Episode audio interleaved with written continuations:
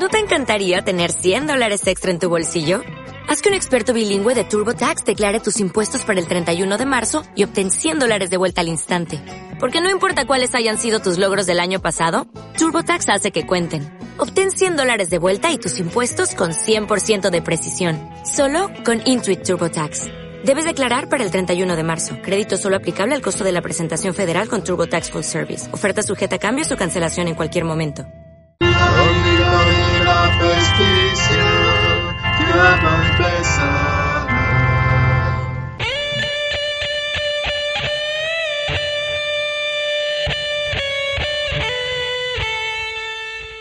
Bienvenidos al podcast de la Liga de la Festicia, un espacio en el que un grupo de personas no expertas en el tema, pero con mucha inquietud sobre él, intentaremos responder algunas de las dudas más habituales sobre fe, religión y espiritualidad, abordadas desde un paradigma católico, pero con apertura a otras espiritualidades. Un espacio con poca seriedad, pero con seria información.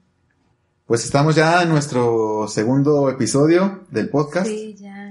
Todavía recuerdo cuando grabamos el primero. Uy, ¿te acuerdas? sí. Ya ha pasado tiempo, ya me siento años. más maduro. No es cierto, me sigo sintiendo Igual. igual. Eh, ¿Cómo están? Bien, bien. Bien, bien, bien, bien. Aquí bien, ¿y tú? Listos. ¿También bien? ¿Listos? Pues como siempre, Inflamado, como pero- siempre hasta ahora, porque van dos capítulos. Estamos la alineación titular. Ernesto Zuna, arquitecto. Hola, buenas noches. Lore, Hola. psicóloga. Hola, amigos. José Manuel, el oso babo, Buenas, protección buenas civilista. Bomberín. Y Roxana, Hola. veterinaria. Gracias. Muy bien. Gracias, Dios. Eh, pues el día de hoy se titula ¿Dios se contradice? ¿Cómo que se contradice? Como Chan. preguntas, como que tan, no. tan.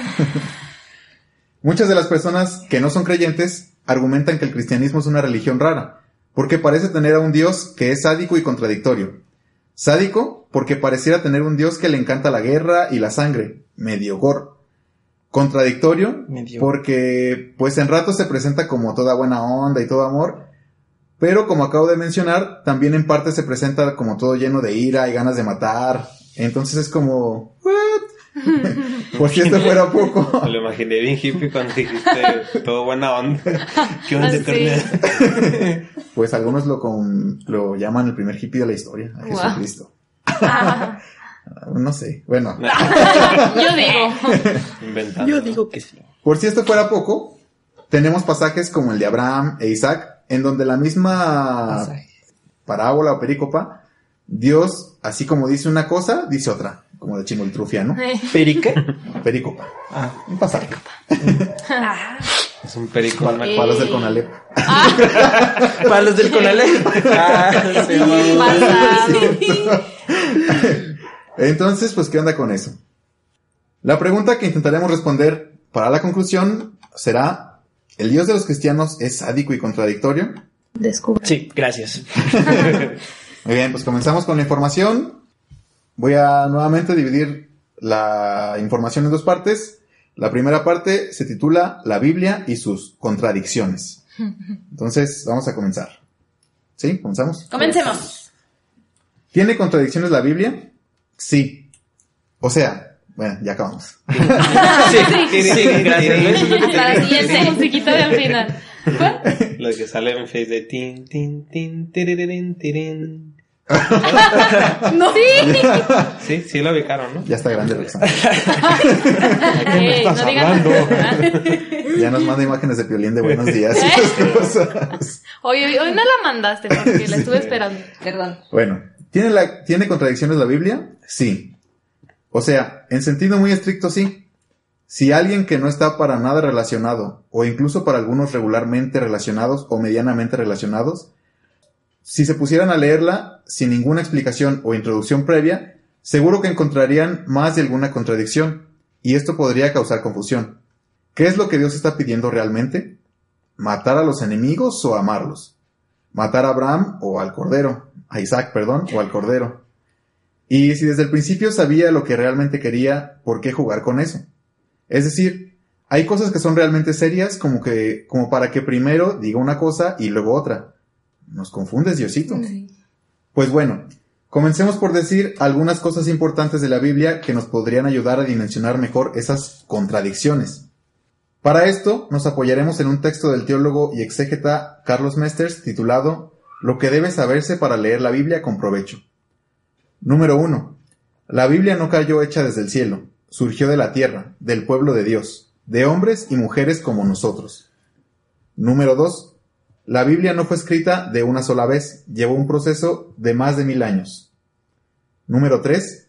La Biblia no fue escrita en un mismo lugar, sino en muchos lugares y países diferentes. Número 4. La Biblia no habla solamente del Dios que va en busca de tal pueblo, sino también del pueblo que va en busca de su Dios. Pues bien, ya con estos cuatro puntos tendríamos suficiente para decir que la Biblia no fue escrita de una sentada, sino que es un proceso muy largo en el que Vaya, vaya. es un proceso muy largo. ya. Todos así mientras, ¿no? Todos así. De una sentada y Roxana se persina. Segura que así Ay, no sé. cuánta, cuánta Es un tensión. proceso tan largo que no pudo haber sido de una sentada. Pues yo digo que no. No, y lo que se Ay, viene después. sí.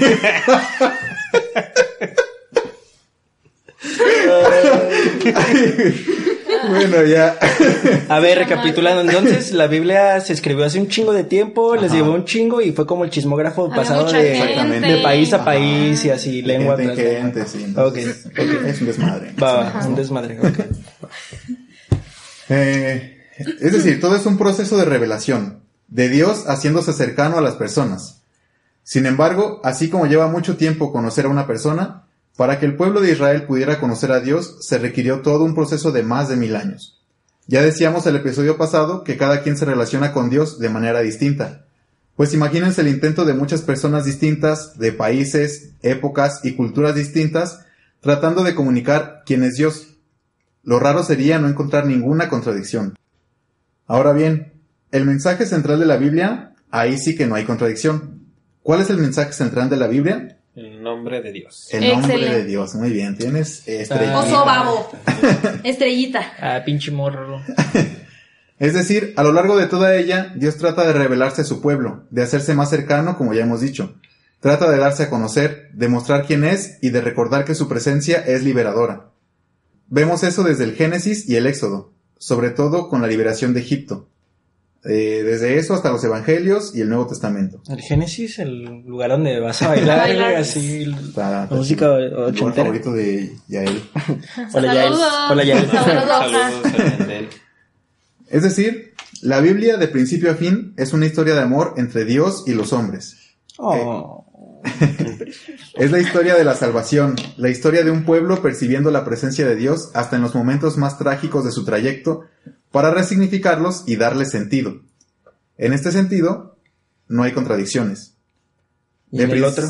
En el otro, en el sentido literal sí, pero ya como conociendo un poco más este contexto que vamos a explicar, pues no, o sea, si el mensaje central es el nombre de Dios, no hay contradicciones. De principio a fin se muestra un Dios tratándose de revelar y un pueblo tratando de interpretar. En el camino hay muchos baches, supuestos y malos entendidos. Claro está.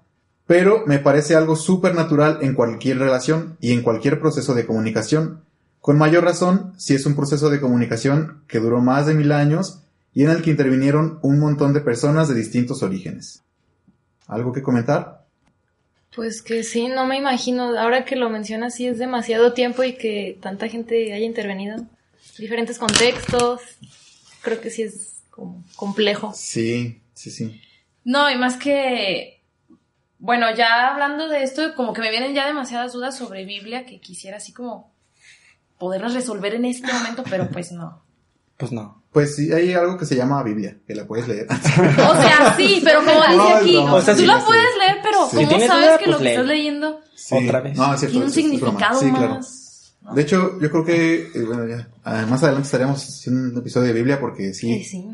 Oye, a mí lo que me da mucha curiosidad es como durante mil años no se les perdió, güey. O sea, fue como, no mames, o Ay, sea. güey, las tenían así de que, imagínate dónde está la Biblia, güey. O sea, ¿dónde Pues la no dejaste, la Biblia, cabrón? sino el documento que El- todo el documento, pues, de que lo No, están es que- escribiendo. Que hay una familia y el Se niño. perdió. No sé, la Biblia aquí está, el niño no sé. Güey, no se se les perdía, no tenían respaldo, nada, llovía, ¿qué, qué, qué? disco duro. Es que era, es que era. ¿Cómo fue pasando de No, tantos ya, años? ya que hablemos de la Biblia, lo trataremos con más detalle, pero Biblia es.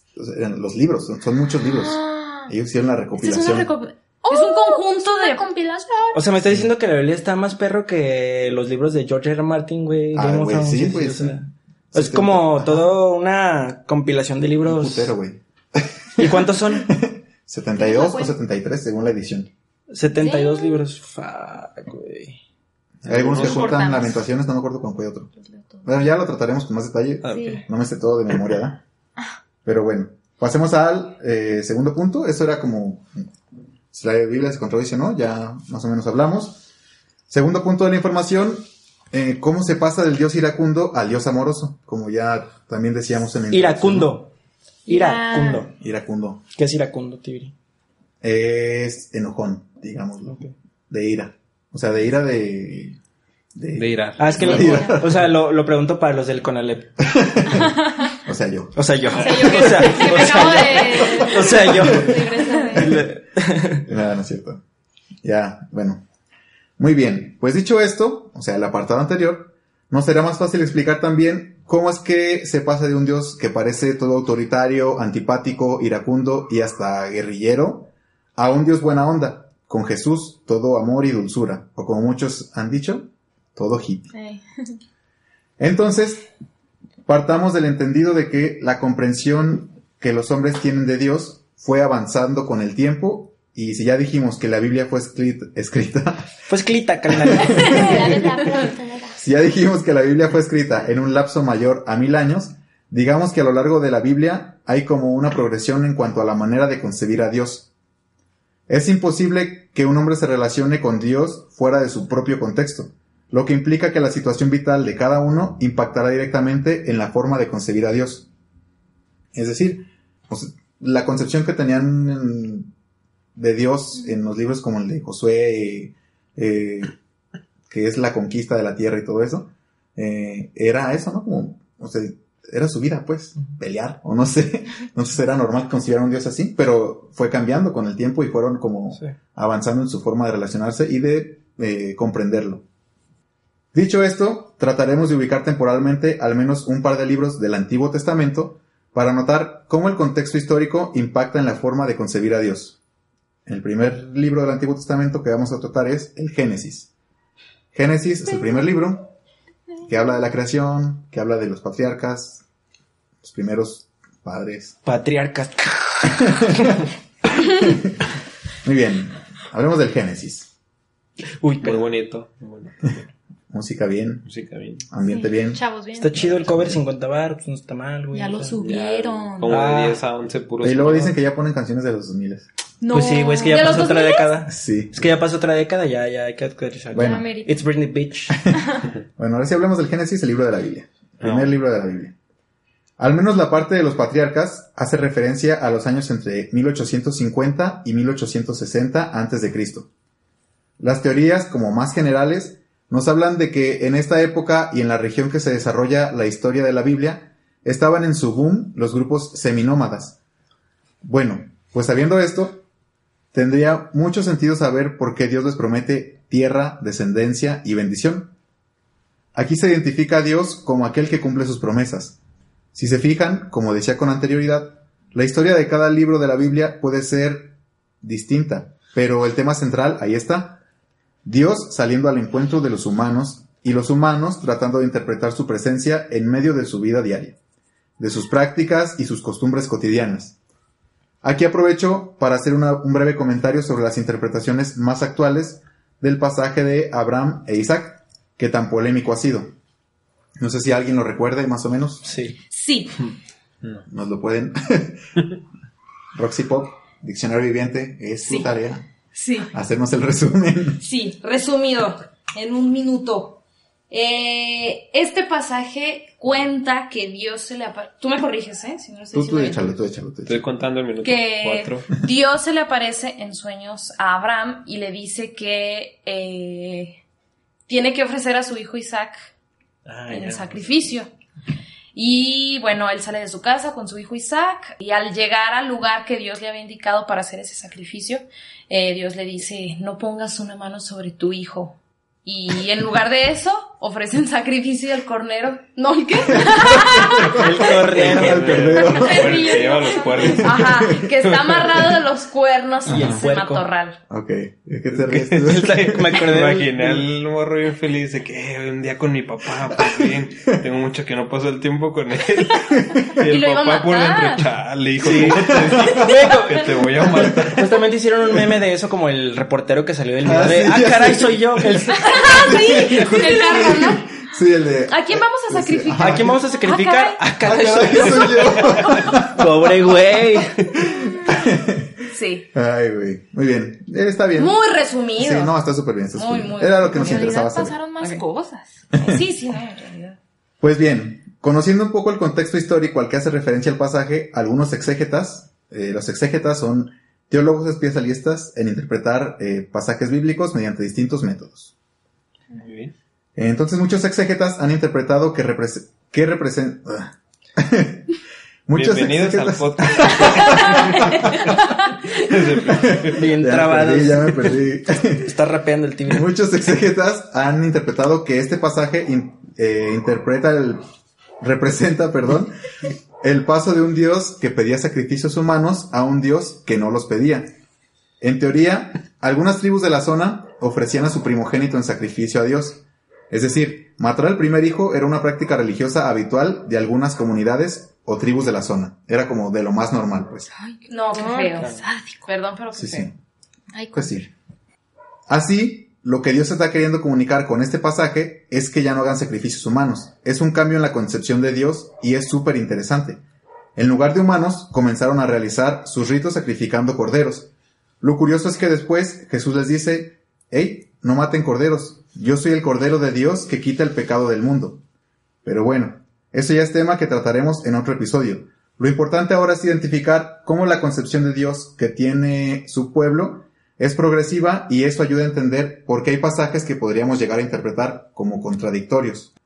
¿Qué les parece la interpretación de los exégetas sobre, Excelente. Excelente. Excelente. sobre el pasaje de Abraham Isaac? Está interesante, ¿no? Sí. Es como todo un cambio de paradigma. De hecho, estuve leyendo, ahora que estamos preparando los temas para el podcast y eso, me he puesto a leer también con mayor atención el aparato crítico de la Biblia que tengo. No sé qué Biblia tengan ustedes, pero ya ven que La está latinoamericana. Muy bien. No sé si la latino- latinoamericana traiga aparato crítico, pero ya ven que está como... ¿Aparato crítico? Ajá. ¿Qué es? El aparato, en los textos normales el aparato crítico Apartado. es cuando aparece un numerito arriba de una palabra y te manda a pie de Ah, página. Ah, sí tiene. Sí, Ajá. sí tiene. Bueno, pues ahí está, dice todo lo que estamos diciendo. Ah, Casi, casi. ah, bueno, Sí. alguna vez sí dije, bueno, entonces, ok, está el relato de la Biblia, bla, bla, bla, el versículo, y veía ¿El esa versiqué? parte. ¿Qué dijiste tú? ¿Ver si qué? Ay, no. Sí, versículo. Oso. claro. Versículo, ajá. ¿Qué? Y cierto. Pero después abajo veía esa partecita y decía, bueno, ¿y este relato por qué se parece al de arriba? ¿Y qué hace aquí? Es una explicación, es una explicación más o menos, sí, para contextualizarte y eso. Y bueno, es lo que les iba a comentar, ¿no? En el aparato crítico de la Biblia de nuestro pueblo, que es la de Luis Alonso Shekel, o sea, como la traducción de Luis Alonso ¿A Shekel, qué te refieres con nuestro pueblo? así se llama, el- o sea, como tú tienes la latinoamericana, Ah, ok. La. Biblia que yo tengo se llama la Biblia de nuestro pueblo, o también conocida la Biblia del peregrino. Pensaba ¿Qué estás sí. diciendo del pueblo? Sí, ya sé. ¿De qué pueblo eres? No, no, no. Y en el aparato crítico dice eso, ¿no? Dice, es una lástima que muchas veces se ha querido enseñar este pasaje como, como Dios poniendo a prueba a Abraham, a ver si tenía fe, ¿no? Y ya que vio que sí, cambiándole el cordero, porque eso te hace tener una concepción de la fe medio rara, como, como si Dios te pusiera pruebas Ajá. y... ¿Lo estaba calando? A ver en qué Ajá, nivel sí. está. A ver, a Sí. ver, ¿qué tan cabrón eres, eh? ¿Qué tan cabrón Sí. eres, Abraham? A ver si es cierto. Sí, entonces ahí mismo dice, ¿no? Que o sea, es súper importante saber este contexto porque así sabes que lo que el pueblo estaba escribiendo en ese contexto, lo que estaban interpretando, que Dios les revelaba, es que Dios les decía, ella no sacrifiquen a sus hijos, ya, o sea, con cordero está bien si quieren. Oigan, están mandando muchos morros ahorita. Aguanten. Mejor así. Aguántense. Sí, entonces, eh, es interesante. Muy bien, pasamos a otro libro del Antiguo Testamento, ya en- en- colindando con el Nuevo Testamento, en la frontera, en los umbrales, En la línea. lo que viene siendo cerca, pues realmente. Muy bien, eh, hablemos un poco sobre los salmos. Ubiquemos específicamente el Salmo 137 o 136, según su edición, que comienza más o menos así. Junto a los canales de Babilonia nos sentamos y lloramos con nostalgia de Sillón. Eh, sigue un poco nostálgico el salmo hasta que termina diciendo algo así. Capital de Babilonia de- destructora, dichoso el que te pague el mal que nos has hecho. Dichoso el que agarre y estrella a tus hijos contra la peña. Es decir, contra las piedras. Sí, qué miedo. ¿Qué les parece ese mensaje de Dios, eh? Está perrón. Está, como, como, siento que es algo que pondrían los vecinos de que no se acerque vigilancia 24 y 7 perro. Pues bueno, este salmo fue escrito cuando habían sido exiliados de su tierra. De ahí que lloren con nostalgia de Sión. Y de ahí que quieran que estrellen a los hijos de Babilonia contra las piedras. Son un poco vengativos, ¿no? Poco. Minardillo. Hubieran conocido a nuestro querido ¿Cómo? presidente Cabecita de Algodón, para que supieran que abrazos no abrazos. balazos. Como, Sí. como vatos Tan locos. ¡Ey, Spider! El, el Abraham, el ¡Ey, Moisés. Te voy a sacar el pinche corazón. y le a mi carnal. A ver, bueno. De tal manera, la concepción de Dios en estos momentos era como un Dios que tiene que hacer justicia por la fuerza, que tiene que proveer la venganza, en este y en muchos otros pasajes. Ahora, ¿por qué algo tan violento está en la Biblia si se supone que es palabra de Dios? Pues como ya hemos dicho, la Biblia es la historia de amor entre Dios y los humanos. Hay muchos momentos como este en la Biblia que podrían ser trágicos vistos de manera aislada, pero se mantienen porque si continuamos con la lectura, si seguimos el hilo de la historia de la salvación, nos daremos cuenta que Dios no solo les devuelve la tierra, sino que durante este exilio les hace comprender que Él no está en un solo lugar, es decir, en su tierra, sino que está en todas partes. Algunos interpretan, de hecho, la época del exilio con la época que empezaron y pues heredamos hasta actualmente, eh, la época en la que se empezó a identificar a Dios en el cielo. Si recordamos el Padre nuestro que estás en el cielo, porque el cielo está en todos los lugares. Es abona también a la comprensión progresi- progresiva de Dios. Es decir, el pueblo de Israel antes, eh, su culto y pues sí, su relación con Dios la centraban en el templo, en el lugar de, de, de culto, valga la redundancia. Eh, tantas veces que los invadieron, los conquistaron, los expulsaron, luego destruyeron el templo y toda la cosa, pues su concepción de Dios tuvo que ir cambiando, ¿no? Es súper interesante que, que algunos exegetas dicen que en la época del exilio, cuando ya no tenían el templo, se dieron cuenta que, o sea, empezaron a identificar a, a Dios en el cielo. Y esto es súper interesante porque significa que Dios no estaba en el templo nomás, estaba en todas partes porque el cielo está en todas partes. Entonces, es súper chido saber esto. ¿Algo que quieran decir? Mm, Pues no sé, que ahora me siento un poco más empática con las personas de ese tiempo, porque ahorita uno dice, ay, qué sádicos, ay, sí, el Dios del que condena y todo, pero pues sí, era la, era conforme a lo que estaban viviendo, lo que sabían, lo que interpretaban, a fin de cuentas era como la cosmovisión que tenían en ese entonces, que se puede ir moldeando, que fue cambiando y está interesante. Exactamente. Sí, sí. Eh, no tiene nada que ver, pero ¿Qué? me acordé de, de- de- o sea, cómo cambian las mentalidades, ¿no? Sí. Yo recuerdo cuando era un joven puberto y adolescente, alguna vez estaban pasando eh, un video donde Britney Spears está en la luna, no me acuerdo cómo se llama. ¿No es, la, ¿Tú, no es la- fan? no es la de Toxic? ¿Loki? Ah. ¿No es la de Toxic? Yo bien fan No me acuerdo. ¿Loki? Sí, no, Loki no. Loki es como una estrella, ¿no? Es el malo de Avengers. Bueno, bueno, el chiste es que mi abuelita llegó al cuarto, estaba viendo el video de Britney Spears y se escandalizó porque andaba muy encuerada. Siendo que, o sea, traía un pantalón Rafa, con razón estabas viendo. No, pero traía un pantalón ajustado y y el- como destapado de los hombros y así, ¿Quién? medio escotada. ¿Tú? No, Ah, no, güey. Y el Tiri. tú, güey.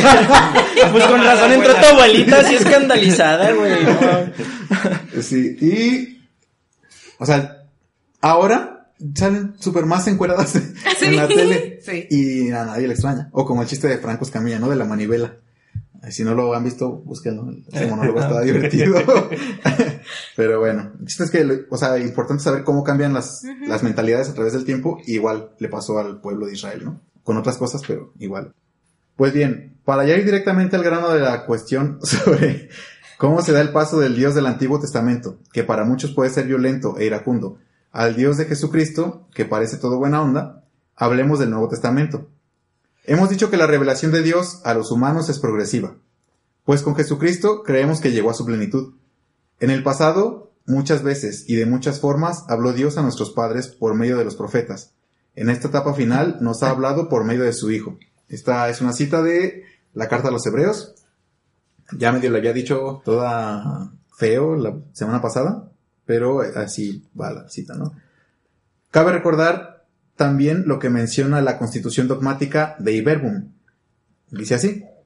Pero la verdad íntima acerca de Dios y acerca de la salvación humana se nos manifiesta por la revelación en Cristo, que es a un tiempo mediador y plenitud de toda la revelación. Es decir, Cristo es la plenitud, el momento culmen de esa historia de amor entre Dios y los humanos.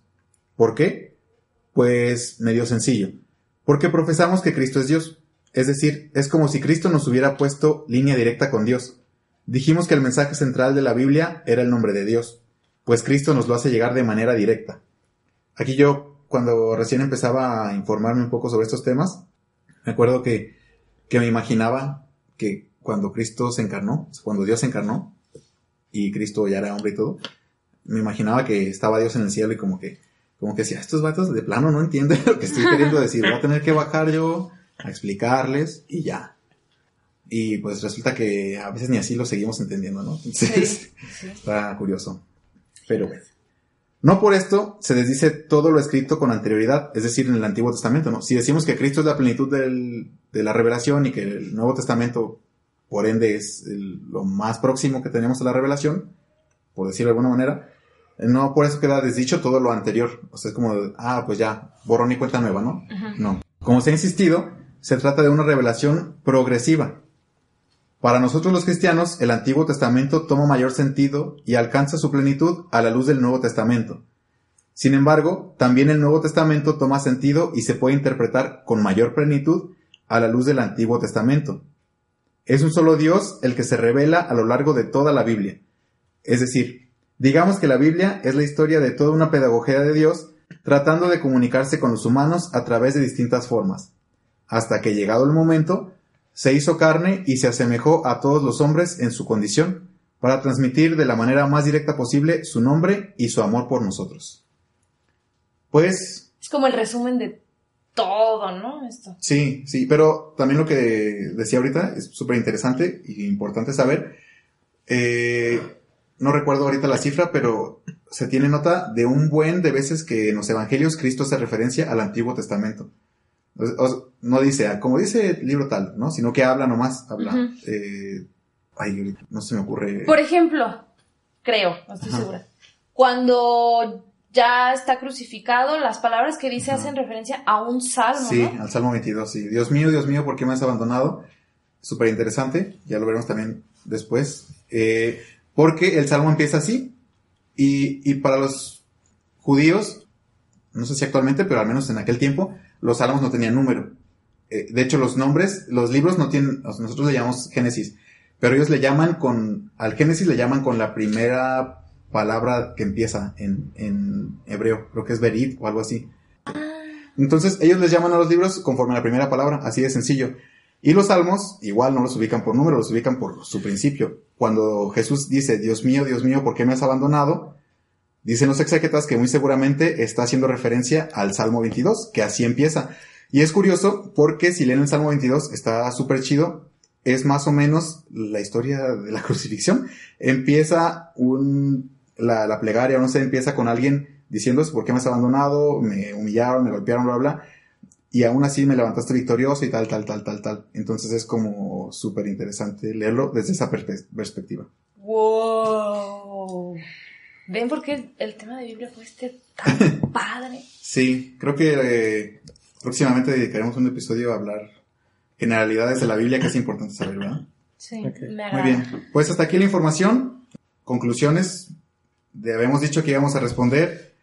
¿Es el Dios de los cristianos sádico y contradictorio? Después de lo que hemos repasado, primero sobre las contradicciones de la Biblia, entre comillas, que ya entendimos por qué hay cosas que se contradicen, y después sobre repasar algunos pasajes del Antiguo Testamento y, y comprenderlos a la luz de su contexto para saber, eh, o sea, que, qué es lo que estaban, el mensaje de fondo que se quería transmitir, ¿no? Entonces, después de todo esto, les pregunto, ¿es el Dios de los cristianos sádico y contradictorio? No. No, ¿verdad? Ay, Dios. Sí, Dios. Dios. Ah, Dios. Ah, Dios. Pero bueno, a ver, antes de responder esa pregunta, entonces como para... Disculpen. Para manera de aterrizar un poco toda esta información que la verdad sí es algo compleja para la gente que, Sí. Que puede estar escuchando y que no sabe ni qué pedo. Sí. Entonces, Yo, en general, ajá, por ejemplo, yo también, o sea, em, en- entonces en general, la Biblia se contradice por la cuestión de, de tiempo que se estuvo desarrollando toda la, digamos, como la escritura, ¿no? O sea, porque estamos hablando de que empezó hace muchísimo y tardó mil años, entonces por todo esto también cuestión de diferentes interpretaciones a través de todos los años, por eso puede ser media confusa, ¿no? O sea, en general, Eso, ajá, eso es una parte de... Ok, y otra cosa que también sería bueno aclarar que la Biblia es un texto de reflexión, o sea, no es un texto histórico ni nada de eso, porque mucha gente puede ser, me ha pasado y he escuchado de gente que cree que lo que pasó ahí fue real. Tal güey. como o lo sea, dices, como sí, sí, sí, o sea, que el pinche camello pasó por el, Eh. el ojo de una pinche aguja, así mamón, ¿sabe cómo lo hicieron? Y de lo de Isaac, o sea, varias cosas que también hay que entender que es un texto de reflexión, por eso todo puede estar así medio de que se escuchó esto y los ángeles y las trompetas de, o sea, Sí, digo, no he leído toda la Biblia, la verdad, si soy muy yo sincero. tampoco. Digo, ¿quién, quién, va, quién la ha leído toda la Biblia? Sí, la neta, está, es, o sea, sí es un texto Lutero. complicado. Pesado. o sea, pero me refiero aquí, pues, en esta mesa de la fiesta. Pero sí creo que es más que nada como de interpre- interpretación totalmente, entonces por eso creo que puede también ser muy... Sí. Sí, y bueno, también lo importante es saber que eh, no es un libro histórico en términos científicos, pero hay libros eh, que sí relatan un poco de la historia del pueblo. Muchos- ah, o sea, sí está Ajá. situado en, obviamente, en una época que, pues, Sí. se- o sea, fue real, pues, o sea, no... Sí. no Ajá, sí, pero por ejemplo hay, ya lo veremos en el capítulo de ¿no? Hay libros eh, de distintas categorías, ¿no? Los sapienciales, por ejemplo, el libro de Job, si recuerdan, es un libro que es como un, un relato que intenta tener como una moraleja al final, pues. Eh, esa historia puede ser que, que no, ay, no, no quiero decir barbaridades, pero a lo mejor no es como un personaje real que existió Ujú. Sino que es como una, digamos, como una historia popular que se conocía en la época y como tenía enseñanza importante, la metieron en la Biblia. Hay libros así, pero también hay libros que sí están situados en, el, en la historia de Israel, pues que a lo mejor no pasó tal cual todo lo que narra, pero sí representa su vivencia a través del tiempo. Eh, por ejemplo, el salmo que les decía, ¿no? Es- Ese sí representa cuando lo sacaron de su tierra y están escribiendo enojados porque están fuera de su tierra. Entonces, no pretende ser historia, pero sí hay historia. Claro. Historia. claro. Ok, este... Es que la neta sí me deja con un chingo de dudas, la neta. Sí. me, deja- quedé así, ira. me quedé así, ira. Vamos a ponerme. Sí. Pero... ¿Sabes que a mí se me hace muy difícil como llegar a una conclusión porque todo el programa estuve pensando... En comida. No, no, no. Que... Pues sí. No, estuve pensando que a veces, más bien, la gente no... No creo que piense de que eso es contradictorio, se contradice. La gente creo que más bien se va de que las personas, la iglesia se contradice. O sea, todo el- yo sé que es otro tema a lo mejor. Pero no puedo sacar de mi mente eso, o sea, no me puedo concentrar porque es que ya. más bien lo que la gente piensa es de que es que se contradicen porque la misa, porque ustedes son así, porque pues ya sabe que... Sí, Sí. o sea, es, es uno de muchos temas porque, o sea... Sí, ajá, perdón, o sea, yo sé que es sí, otra cosa, pero neta, no me puedo No, por eso, pero, pero eso que dices es uno de muchos temas que puede responder a esta pregunta, porque la neta, yo creo que, o sea, es complicado tener algo muy certero, obviamente cada, va- cada quien va a tener su perspectiva, pero sí creo que puede interpretarse que el Dios de los cristianos pues se contradice desde mi punto de vista, sí puede verse así, también lo puedo ver así. O sea, he escuchado también, hu- hubo una plática que tuve con un compañero hace mucho tiempo, de que me decía, es que es un Dios muy sádico porque tu religión es bien extraña, ¿no? Van a comerse el cuerpo de tu Dios. O sea, es un rito súper extraño. Me dijo, para mí, ver a tu Dios colgado en la cruz es algo, güey, está creepy. O Yo la vez, la primera vez que fui me saqué de pedo, ¿no? O sea, el vato, porque obviamente el vato no es católico ni nada. Y ya viéndolo como desde una, de punto de vista más frío y que analizas todos los signos desde esa forma, dices, güey, sí se ve raro. El rito es como extraño, ¿no? De la comunión y come mi sangre, digo, toma mi sangre y así como, ah, Jesús es vampiro, qué chingados, ¿no? Entonces, sí puede interpretarse de diferentes maneras, pero todos sí- sabemos que en muchas religiones hay contradicciones, o sea, no solo en el cristianismo, en el catolicismo, y hay muchas otras religiones que podemos hablar después de eso, pero... Y, y aquí nomás para no dejar pasar la ocasión Ajá. de la Eucaristía, volviendo otra vez a lo del sacrificio. Eh, habíamos dicho, ¿no? Primero al sacrificio humano, eh, entendieron ellos que no era un humano que tenían que sac- sacrificar, empezaron a sacrificar corderos. Cuando Cristo dice, yo soy el cordero de Dios que quita el pecado del mundo, y comemos su carne y bebemos su sangre, es porque Él es el sacrificio, güey. O sea, está está súper chido porque Él lo que está diciendo es, ya no maten nada. O sea, con que hagan esto, bien. Entonces, es súper interesante porque es, la, la, la idea de fondo es justo lo contrario, ¿no? O sea, ya, ya no, nada de sangre, ya. Eh, hagan esto y en conmemoración mía ya, chido. Abrazos, no balas. ¿Ves? Hablo- Abrazos, no crucificazos. este, ay, güey. Pues bueno, Sí. Sí está complicado. Sí, sí, Ah. sí. Ah, otra cosa que también puede ser que también por ahí una vez leí una frase que me gusta mucho que, que decía algo así como que el hombre cuando empezó a, a tener pues su raciocinio y a discernir ciertas cosas en el intento de comprender el universo creó a un dios a su imagen y semejanza. Eso Claro, claro. me da también como porque al fin de cuentas el hombre es el que ha estado interpretando todo. Que, o sea, ¿qué, ¿quién sabe que toda esta cosa que le llamamos religiones o así es puro pedo? O sea, es de que alguien se lo inventó y nosotros por querer interpretarlo así, de esa manera, creemos que así sucedió sí. y no sabemos. O sea, también es otra, otra posible Por supuesto, por supuesto. respuesta, ¿no? Y yo creo que en general sí es muy da como señales de que de amor y luego te voy a matar en nombre de Cristo y así, ¿sabes? Pero eso también es pues ese, eh, ya es otro tema porque como lo que decía Pepe, ¿no? Eso ya es más pedo de nosotros, de la gente que se ha ido desde las cruzadas, la iglesia, todo ese rollo, porque realmente no sabemos exactamente lo que Dios piensa o lo que Dios dice o así. Digo, yo nunca lo he escuchado, pero En mi cabeza. en mi cabeza, o sea. Sí, el tema está muy amplio a muchas interpretaciones, yo digo. Muy Sí, bien. sí, sí. Excelente. ¿Alguien más?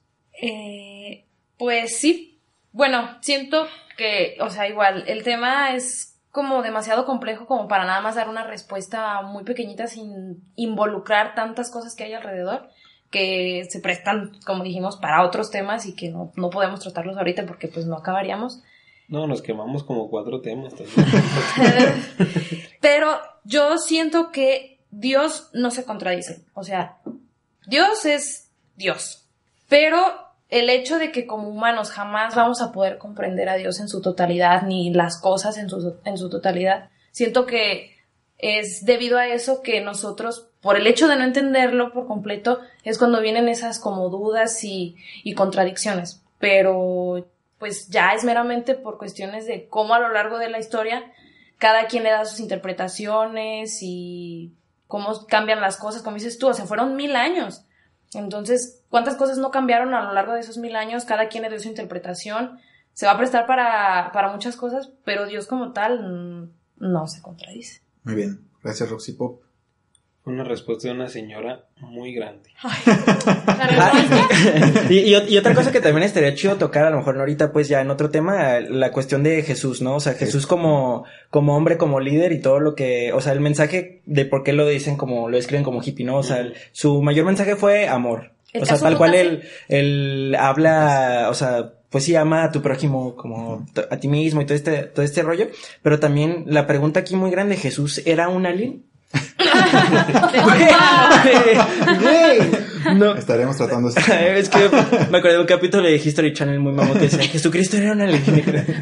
Pero estaría, estaría Aliens. chido, o sea. ¿Que fuera alienígena? Solo hay una explicación: aliens. Muy bien. Pues si no tenemos nada que agregar, aquí le paramos. Ya el podcast escucha, tendrá la mejor conclusión. Es el Dios de los cristianos, sale contradictorio. Ya dimos un poco de información. Hagan sus deducciones. Sus Neta, si escuchen los ojetes, eh, ya, ya. Sí, bueno, o sea, sí, las tres personas que nos escuchan, muchas gracias. Gracias. Gracias. Tu mamá, tu mamá. Próximamente seremos cuatro. Ah, Sí. Recuerden seguirnos en Instagram. Estamos ahí como la Liga de la Festicia, así todo pegadito para que pues vayan y nos den like. Próximamente vamos a estar haciendo otras páginas, a ver Sí, qué. eh, qué ya, con ya hay contenido. Y ayúdenos a compartir, por favor, no sean... Sí, Sí, amigos. pues Bueno, bueno. ¿Cómo Gracias. Soy una persona normal. Y adiós. La Liga de la Justicia Adiós. ha terminado.